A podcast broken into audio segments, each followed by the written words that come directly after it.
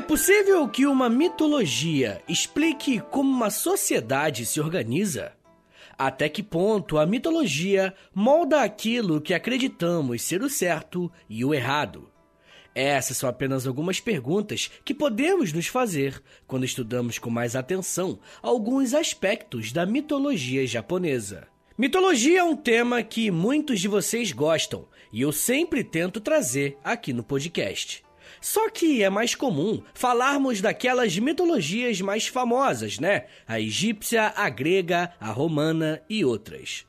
Só que também é importante fazer um movimento de tentar entender outras mitologias que fogem um pouco do senso comum e daquilo que as pessoas já conhecem sobre uma determinada sociedade. Falar sobre mitologia japonesa tenta cumprir um pouco desse objetivo. Afinal, estamos falando de uma civilização oriental, que tem uma história vastíssima e isso acaba sendo refletido na própria sociedade. Como vamos ver, compreender essa mitologia é compreender também uma parte do próprio Japão. Quando estudamos algumas mitologias e começamos a fazer comparações, é possível notar que as crenças mitológicas surgem geralmente em dois momentos específicos. Ou elas surgem ao mesmo tempo que acontece a organização social, ou vemos que a mitologia é usada para consolidar esse grupo social que já foi formado. Deixa eu tentar explicar de uma forma um pouco mais simples.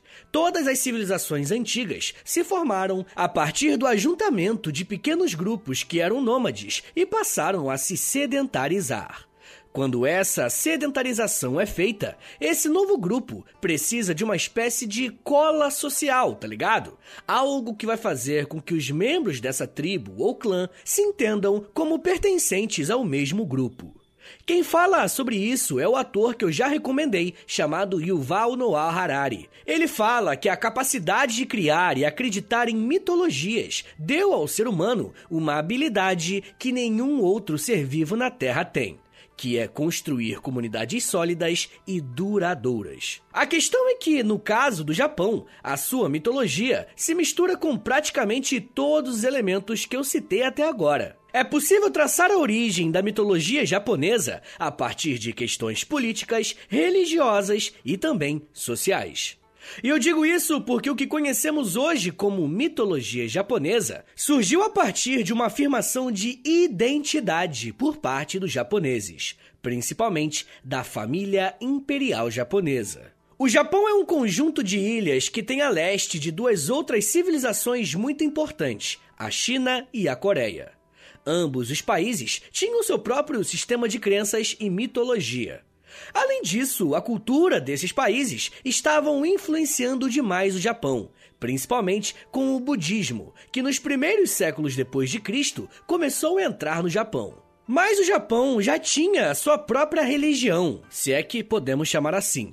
Eu tô falando do Shintoísmo, e o shintoísmo é uma das religiões que ainda não falamos aqui no podcast, tá? E eu já falei sobre judaísmo, candomblé, hinduísmo, budismo, já falei de várias religiões, mas ainda falta o shintoísmo. Então, se vocês quiserem, é só deixar um comentário no último post do Instagram do História Meia Hora, que aí eu vou saber que vocês querem e ainda me ajuda gerando engajamento por lá, beleza? Mas certo, o que a mitologia japonesa tem a ver com budismo e shintoísmo? Rapaziada, o shintoísmo pode ser entendido como um sistema de crenças que engloba várias tradições e influências diferentes. É provável que a característica mais importante do shintoísmo seja a adoração aos kamis, que são uma espécie de força da natureza que residem em elementos da paisagem, como rochas e rios. Só que essa veneração aos kamis começou a sofrer uma influência do budismo, e aos poucos os japoneses perceberam que as tradições antigas estavam se perdendo. Como a religiosidade shintoísta era uma espécie de marca nacional, a proteção da religião era a proteção da história do próprio povo japonês. Por esse motivo, os líderes do shintoísmo, tendo o apoio da família imperial, começaram a estruturar os aspectos básicos da sua mitologia. E é por isso que podemos dizer que a mitologia japonesa surgiu dentro do shintoísmo. Alguns dos principais temas que serão abordados por essa mitologia será a história do próprio Japão, as suas ilhas e os seus imperadores. É como se a mitologia japonesa fosse a pré-história do Japão, tá ligado? Entre mil aspas. Bom, e qual seria a melhor forma de contar como que o Japão foi criado? Através de livros. Por volta do ano 712 d.C., um cronista chamado Ono Yosumaru apresentou à imperatriz do Japão, Gemei, um livro chamado Kojiki. Essa palavra em japonês significa registros de assuntos antigos e consta nesse livro as histórias mais antigas sobre o Japão. É como se esse cronista reunisse em um livro uma coletânea de histórias orais que eram contadas há milhares de anos pelos moradores japoneses. O interessante é que o Kojiki não fala apenas sobre a história do Japão, mas principalmente sobre os seus deuses e de que forma a ação deles modificou a nossa realidade física. Alguns anos mais tarde, o príncipe Toneri no Miko ordenou que mais um livro de histórias fosse compilado. Então, o Nihon Shoki foi dado à imperatriz Gensho. Na nossa língua, esse segundo livro, né, Nihon Shoki, significa crônica japonesa e, mais uma vez, reúne histórias sobre a formação do Japão. E vocês estão percebendo um padrão aqui? Vocês percebem que a confecção de ambos os livros tem uma íntima relação com a realeza japonesa? Rapaziada, isso não é por acaso. Estudando a origem da mitologia japonesa, a gente consegue perceber que os livros que eu citei até agora não servem apenas para falar sobre a história do Japão enquanto uma ilha, mas principalmente para falar sobre como que a realeza japonesa descende das divindades japonesas. Ou seja, a partir disso, podemos dizer sem medo de errar que uma das funções práticas da mitologia japonesa é legitimar o poder político dos imperadores e das imperatrizes. Você já deve ter ouvido falar sobre civilizações que as suas lideranças eram consideradas divinas. Um líder só consegue se afirmar enquanto um representante de Deus quando uma mitologia ou um código de crenças dá essa sustentação religiosa a ele. O mais legal de perceber que essa relação política com a mitologia japonesa é que essa mitologia começa a partir de uma relação familiar, de um casal que deu início a todas as coisas, da mesma forma que imperatrizes e imperadores japoneses se enxergavam. Se você estiver navegando pela internet ou nas redes sociais, não vai ser difícil encontrar uma opinião em comum sobre nós professores de história uma relação com o estudo desse campo com uma suposta falta de fé, ateísmo ou algo do tipo. Quando eu faço episódios sobre religiões e mitologias, o meu ponto aqui não é de respeitar a fé ou a crença de ninguém. O que nós tentamos fazer aqui nada mais é do que revelar os aspectos sociais, econômicos e políticos que envolvem as crenças que existem ao redor do mundo. E com a mitologia japonesa não poderia ser diferente. Quando os dois livros que eu falei, o Kojiki e o Nihon Shoki, foram entregues às realezas no século 8 depois de Cristo, logo se tornaram partes fundamentais da mitologia japonesa. Mesmo com esses dois livros terem apenas algumas pequenas divergências entre eles, ambos são considerados sagrados e os fundadores da mitologia japonesa até hoje, são lidos e estudados como uma forma de conhecer a própria história do Japão e dos seus deuses. O próprio fato de ser um livro que contém a história do país e os seus deuses não é por acaso. Um livro tem como função organizar um conjunto de pensamentos e crenças. E vemos nisso mais um aspecto à defesa do shintoísmo em relação ao budismo, que estava crescendo muito no Japão nessa época. Beleza, mas sobre quais assuntos esses livros tratam? Como toda boa mitologia, para os japoneses, no início de todas as coisas só existia o caos. E esse estado caótico é interrompido quando o céu e a terra se separam. Quando essa separação acontece, surgem três camis. E vale lembrar aqui que para o shintoísmo, o kami é uma espécie de divindade ligada à natureza, ao espírito da natureza. Alguns estudiosos da mitologia dizem que os kamis não chegam a ser deuses, eles são apenas espíritos. Essa distinção é muito importante, porque um kami representa a natureza. Então vamos ver o kami do sol, o kami da chuva, o kami da tristeza, o kami do vento e por aí vai. Só que esses kamis surgiram no mundo e desapareceram. Mas cada um deles cumpriu uma função na formação e na organização do mundo. E logo em seguida, os kamis simplesmente foram embora. A mitologia japonesa só apresenta a quebra desse ciclo de desaparecimentos na sétima geração de kamis, quando surgem Izanagi e Izanami. Toda a mitologia vai ser baseada na figura desses dois personagens. Izanagi é conhecido como o macho que convida, enquanto Izanami é a fêmea que convida. E uma das coisas que precisam ficar bem claras aqui é que essa é uma mitologia que se baseia na relação de suas divindades com gêneros bem específicos e presentes na história, como vamos ver mais pra frente. Izanagi e Izanami são conhecidos como o par primordial, aqueles que vão dar origem a todas as coisas. Para a mitologia japonesa, o início da vida acontece a partir da criação de um homem e de uma mulher. E se formos fazer uma comparação com outras mitologias, esse lance é bem parecido com Adão e Eva, presentes em algumas mitologias monoteístas. E por mais que outras gerações de kamis já tivessem surgido no Japão, as coisas ainda estavam desorganizadas. Assim que Izanagi e Izanami apareceram, os kamis que anteriormente tinham desaparecido voltaram para dar uma missão ao casal: colocar ordem em meio ao caos. Para conseguir executar essa tarefa, os dois camis primordiais receberam dos demais espíritos um item mágico que daria o poder para realizar as criações. Izanagi e Izanami receberam uma lança decorada com joias, chamada Amenoroku, a Lança do Céu. Para usar essa lança, Izanagi subiu em uma ponte no céu e começou a mexer os gases e os líquidos que pairavam sobre a terra. Os livros sagrados contam que, ao erguer essa ferramenta mágica, uma gota caiu dela.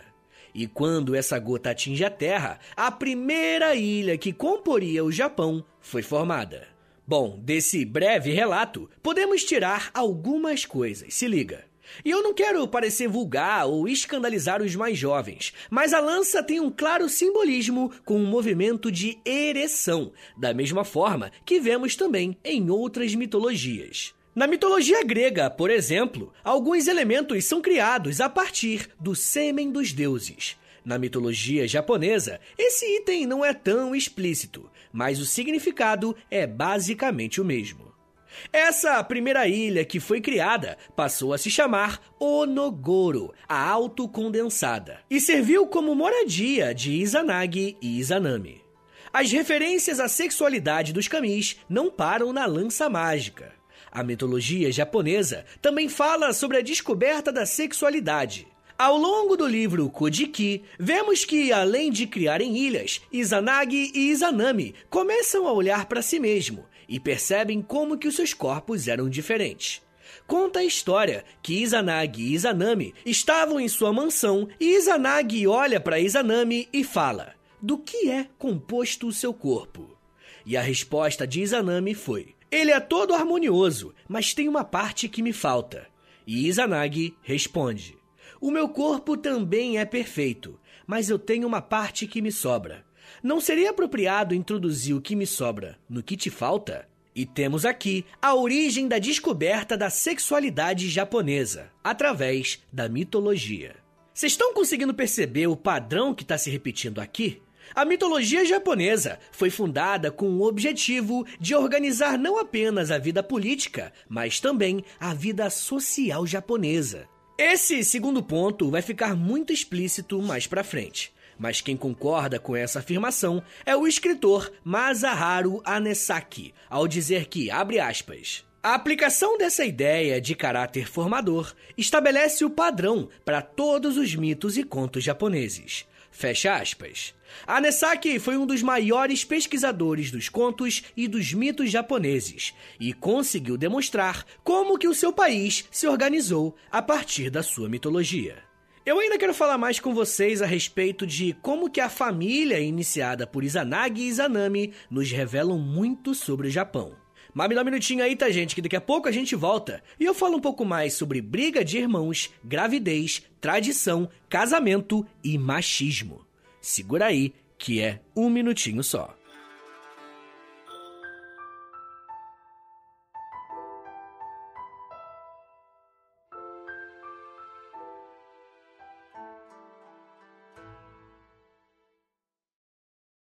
Pessoal, eu queria pedir um favor que vai ajudar muito o meu trabalho e não vai custar nada para vocês.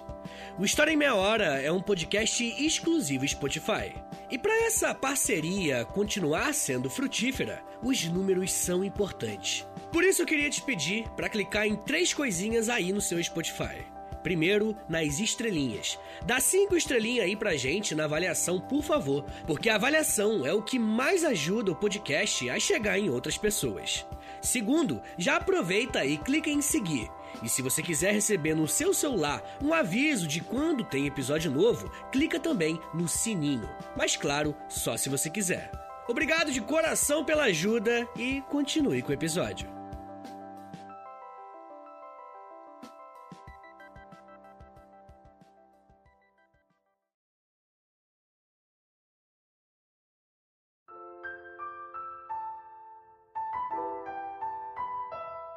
Abre aspas. Quando ele subiu ao céu, todas as montanhas e rios rugiram e a terra tremeu.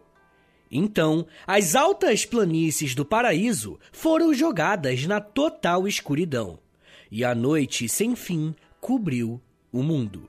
Fecha aspas.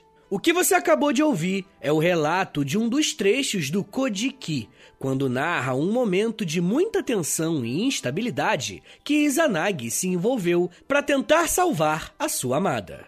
Mas antes das coisas ficarem completamente caóticas mais uma vez, o casal primordial estava descobrindo o seu corpo e a sua sexualidade. Só que o sexo não poderia ser desfrutado sem antes passarem por uma cerimônia de passagem.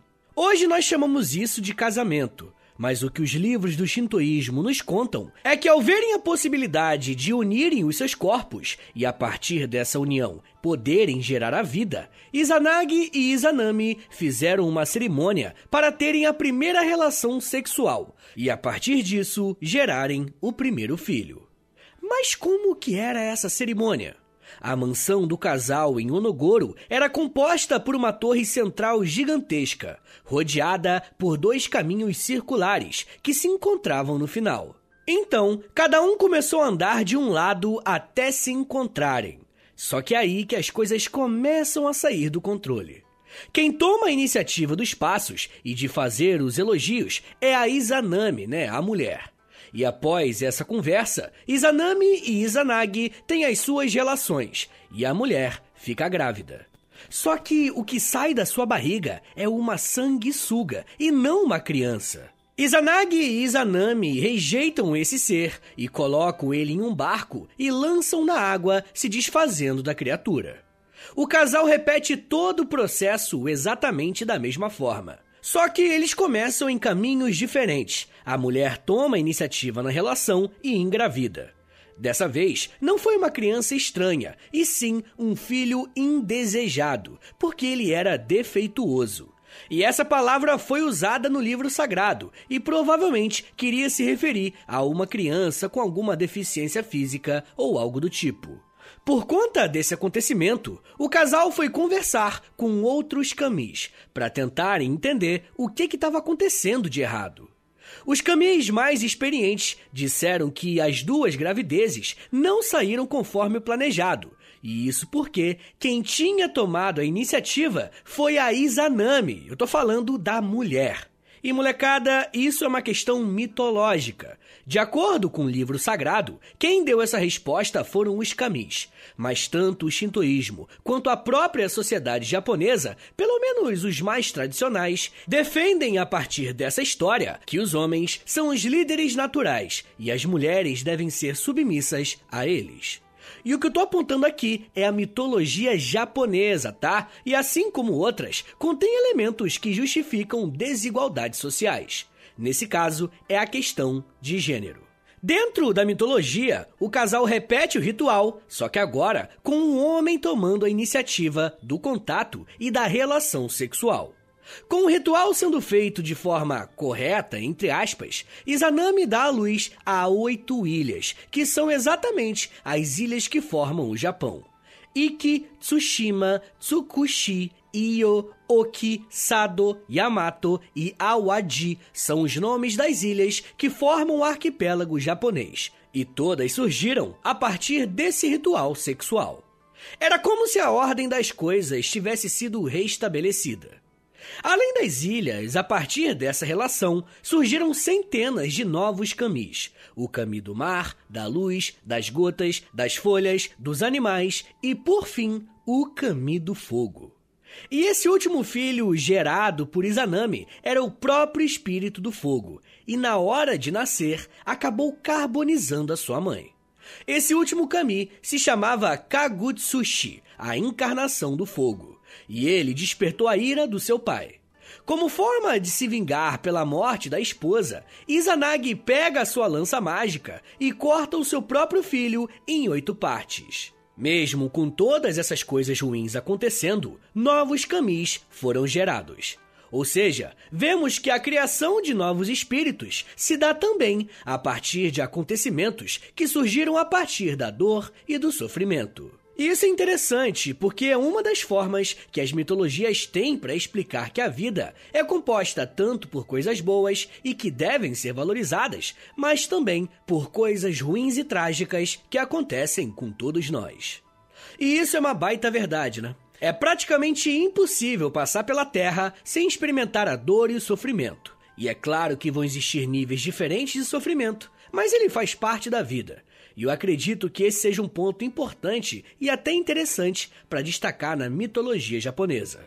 Izanagi não se conforma em perder a sua esposa e decide fazer de tudo para recuperá-la, inclusive descer ao Yomi, que é a terra dos mortos. Ele decide ir até esse local não só para trazer a sua amada de volta, como também para continuarem a criação do mundo, afinal, ainda tinha muito trabalho pela frente. Só que, para a mitologia japonesa, uma vez que você entra no mundo dos mortos, já era. Não tinha como voltar à vida. Izanagi chegou até o portão do Yomi, mas como era um mundo todo obscuro, ele não conseguiu enxergar praticamente nada. Mas ele sentia a presença da Izanami. E sem poder entrar, ele convida a sua amada para irem embora juntos mas ela diz que não era possível, porque já estava consumindo os alimentos daquele lugar. Ou seja, ela já tinha um vínculo físico com o mundo dos mortos. Izanami então pede para o seu marido ir embora, mas ele se recusa e diz que vai dormir na porta do Yomi até que eles saiam dali juntos. Sem conseguir fazer o seu marido entender a situação, Izanami trai Izanagi e coloca demônios do mundo dos mortos na sua cola para fazê-lo voltar para casa. Izanagi fica furioso com a sua esposa e usa os poderes do sol para destruir todos os demônios que estavam na sua cola. Esse ponto da mitologia japonesa tem um simbolismo muito importante, que é o fato de explicar a existência da morte. De acordo com a história, quando Izanami morre e entra no mundo dos mortos sem a possibilidade de sair, é uma explicação mitológica para o fato de ser impossível uma pessoa morrer e voltar à vida em seguida. Não existe uma segunda chance. Não tem como, e para eles, foi assim que começou a existência da morte. Voltando à narrativa da mitologia japonesa, Após descer ao mundo dos mortos e lutar contra esses monstros, Izanagi ficou completamente sujo e impuro depois que derrotou os seus inimigos. Ele precisava se purificar e então se dirigiu a um rio para limpar todo o seu corpo. Conforme ele limpava e os dejetos iam saindo do seu corpo, novos espíritos iam sendo formados. Foi nesse processo que Izanagi formou outros caminhos muito importantes, os caminhos que começaram a sair do seu corpo foram a que é a encarnação do Sol, que também é conhecida como a deusa do universo e surgiu do seu olho esquerdo. Também teve Tsukuyomi, que é o espírito da lua, que saiu do olho direito de Izanagi, e por fim, Suzano, a encarnação do mar, que sai do seu nariz. Por considerar que esses seriam os kamis mais importantes, Izanagi divide o mundo entre eles. A deusa Amaterasu herdaria os céus, Tsukuyomi tomaria o controle da noite e Suzano seria o deus da tempestade e dos mares. Só que dividir em partes iguais o mundo entre esses irmãos, se é que podemos chamar assim, não foi uma garantia de que as coisas estariam tranquilas e pacificadas. Como toda história familiar tem várias tretas, com os camis japoneses não seria diferente. O Kami Suzano, que é o mar, não ficou satisfeito com a divisão do mundo feita pelo Izanagi. Suzano, então, começou a pressionar os outros camis para que a divisão fosse refeita. O principal alvo dessa insatisfação era Amaterasu, a Kami do Sol e do Universo. Ela ficou tão chateada com o irmão que decidiu fugir para uma caverna. Só que tinha um problema. Como a Materazo era a Kami do Sol, quando ela foi para a caverna, toda a luz do mundo foi com ela, deixando o Japão em uma total escuridão. Com a ausência da Kami que trazia luz ao Japão, não só a escuridão física se abateu nas ilhas, como também uma escuridão moral. Todos os outros Kamis ligados a coisas ruins passaram a tocar o terror no Japão. E com essa bagunça toda rolando, uma Kami chamada Uzumi percebeu que, para atrair a Materazo para fora da caverna, ela precisava chamar sua atenção. E olha que doideira! A Uzumi decide começar a dançar pelada, sem roupa, sobre as ilhas do Japão. E essa atitude gera uma grande festa entre os camis. A Materazo viu que estava rolando uma música. Ela ficou confusa porque achou que era de dia e começou a sair da caverna, se apresentando mais uma vez como a maior e principal entidade da mitologia japonesa. Você provavelmente já deve ter ouvido falar em algum lugar que o Japão é a terra do sol nascente, e a figura do Sol tem uma importância muito grande para esse povo. E é por esse motivo que muitas lendas giram em torno de Amaterasu e as suas ações. Como ela simbolizava o Sol, ela se tornou um dos símbolos do próprio Japão. Mas além da saída da Amaterasu da caverna simbolizar a volta dessa grande Kami, ela tinha um assunto a resolver. Afinal, Suzano continuava insatisfeito com a divisão dos poderes. Amaterasu, então, contou com a ajuda de outros camis para punirem Suzano. O Kami da tempestade foi amarrado, os seus cabelos foram cortados e ele foi exilado para sempre. Após isso, Amaterasu voltou a trabalhar, organizando a Terra. A Kami do Sol teve dois filhos que não a ajudaram nessa tarefa. Só que o seu neto, chamado Ninigi, conseguiu executar essa função com maestria. E vai ser justamente por isso que Ninigi foi escolhido para descer ao mundo dos humanos e organizar o próprio Japão. Ele se casou com Konohana Sakuyahime, e isso tudo é o nome de uma mina. e eles tiveram filhos e netos. Só que o bisneto de Ninigi foi um brother chamado Jimu, conhecido na história do Japão como o primeiro imperador do Japão. Ou seja, todos os imperadores japoneses têm uma ligação direta com os kamis. De certa forma, os imperadores japoneses são divindades e que merecem culto. Para vocês terem uma ideia do quanto essa ideia sobreviveu, o primeiro imperador a renunciar ao seu status de divindade foi o imperador Hirohito, em 1945, como uma das provas de rendição japonesa depois da Segunda Guerra Mundial. Por mais que a mitologia japonesa tenha sido construída e usada para organizar a sua própria história, essas crenças não ficaram presas a um passado distante. A relação que a população japonesa tem com os seus kamis está presente até hoje. E eu não sei onde você mora, mas em algumas cidades do Brasil existem bairros dedicados à cultura nipônica. Nesses bairros é comum vermos uma espécie de poste vermelho, e para nós ocidentais, isso não significa muita coisa. Mas para os japoneses, o tori são os portões para o sagrado. Ou seja, um tori é um símbolo que indica a presença de um kami ali na região. Mas vemos exemplos de como a crença mitológica extrapolou os livros sagrados e atingiu o mundo real. Há pouco tempo eu lancei um episódio aqui no História em Meia Hora sobre o Japão feudal. E lá, eu falei que os japoneses tiveram alguns conflitos com os mongóis, e uma dessas guerras foi vencida pelas divindades japonesas. Eu vou lançar um episódio exclusivo para os apoiadores contando essa história. Se você quiser ter acesso a esse episódio e aos outros 75 que tem por lá, é só assinar apoia.se barra História Meia Hora que você vai ter acesso a todos que eu já lancei. E claro, né? Além de você estar tá recebendo esse tipo de conteúdo exclusivo, você também ajuda a História Meia Hora a continuar de pé por muito tempo ainda, tá bom? Pessoal, mesmo que a mitologia japonesa tenha se estruturado a partir de uma relação familiar, ela foi desenvolvida para sustentar o shintoísmo como uma religião puramente japonesa, sem interferências externas, tá ligado? Além disso, também podemos perceber como alguns traços sociais, como a forma que mulheres são tratadas e a legitimidade política dos imperadores, têm origem na mitologia japonesa.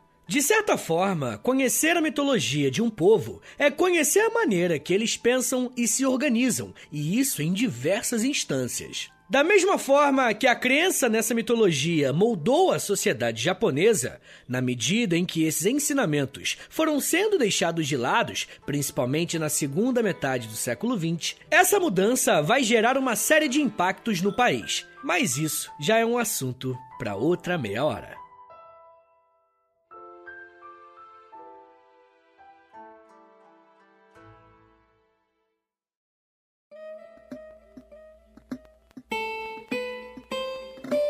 Senhores, muito obrigado por terem ouvido até aqui. Meu nome é Vitor Soares e sou professor de História e você acabou de ouvir o História em Meia Hora. Esse tema é bem legal, eu adoro falar de Japão, então se vocês quiserem mais episódios de Japão aqui, já tem imperialismo japonês, Japão feudal, tem muita coisa de Japão. Se vocês quiserem mais, por favor, compartilhe esse episódio, porque se bastante gente ouvir, bastante gente gostar, é claro que eu vou fazer mais, tá ligado? Então compartilha lá nos stories do Instagram, e aí se me marca no arroba História Meia Hora, ou você pode postar no Twitter também, e me marca no arroba H30podcast. Se você gosta do História Meia Hora, se você quer ver esse podcast por muito tempo ainda rolando, dá uma chance lá no Apoia-se, pô. É apoia.se barra História Meia Hora, que você tem acesso a conteúdos exclusivos, tem Clube do Livro, tem, tem conteúdo lá no Instagram também, lá no Close Friends, tem muita coisa legal. Entra lá no apoia.se barra História Meia Hora e aí você assina o plano que você acha que faz sentido, beleza? Mas também tem o meu Pix, tá bom? Anota meu Pix, que é o meu Pix e o meu contato. Então, se você quiser dar uma moralzinha aí, qualquer valor é bem-vindo. E quiser falar comigo, né? Precisar trocar uma ideia, é historiaemmeiahora.gmail.com historiaemmeiahora.gmail.com Pessoal, o História Meia Hora ele tem a parceria com a Loja, tá? Tem várias camisetas, moletons, vários produtos bem legais do podcast lá na loja. É só você digitar loja.com.br, é L-O-L-J-A, tá bom? Loja. E lá na busca você digita História Meia Hora, que você vai achar na hora a nossa loja por lá. Rapaziada, uma coisa que é de graça, que não precisa pagar nada. É só deixar aí o 5 estrelinhas no Spotify, avaliação, né? Você tem como dar avaliação no Spotify. Botem 5 estrelinhas, cliquem em seguir e também clica, por favor, no sininho. Que aí, quando lançar episódio novo, o seu celular vai ter uma notificação que o Spotify vai mandar, avisando: ah, episódio novo do História Meia Hora disso aqui, tá ligado? Então clica no sininho aí para você não perder nenhum episódio, beleza? É isso, gente. Me siga nas redes sociais, é arroba no Twitter e no Instagram. Instagram e, claro, no TikTok. Todo dia eu faço videozinho educativo por lá também, tá? Lá no TikTok, entra lá. Tá bom, gente? É isso. Muito obrigado, um beijo, até semana que vem! E valeu!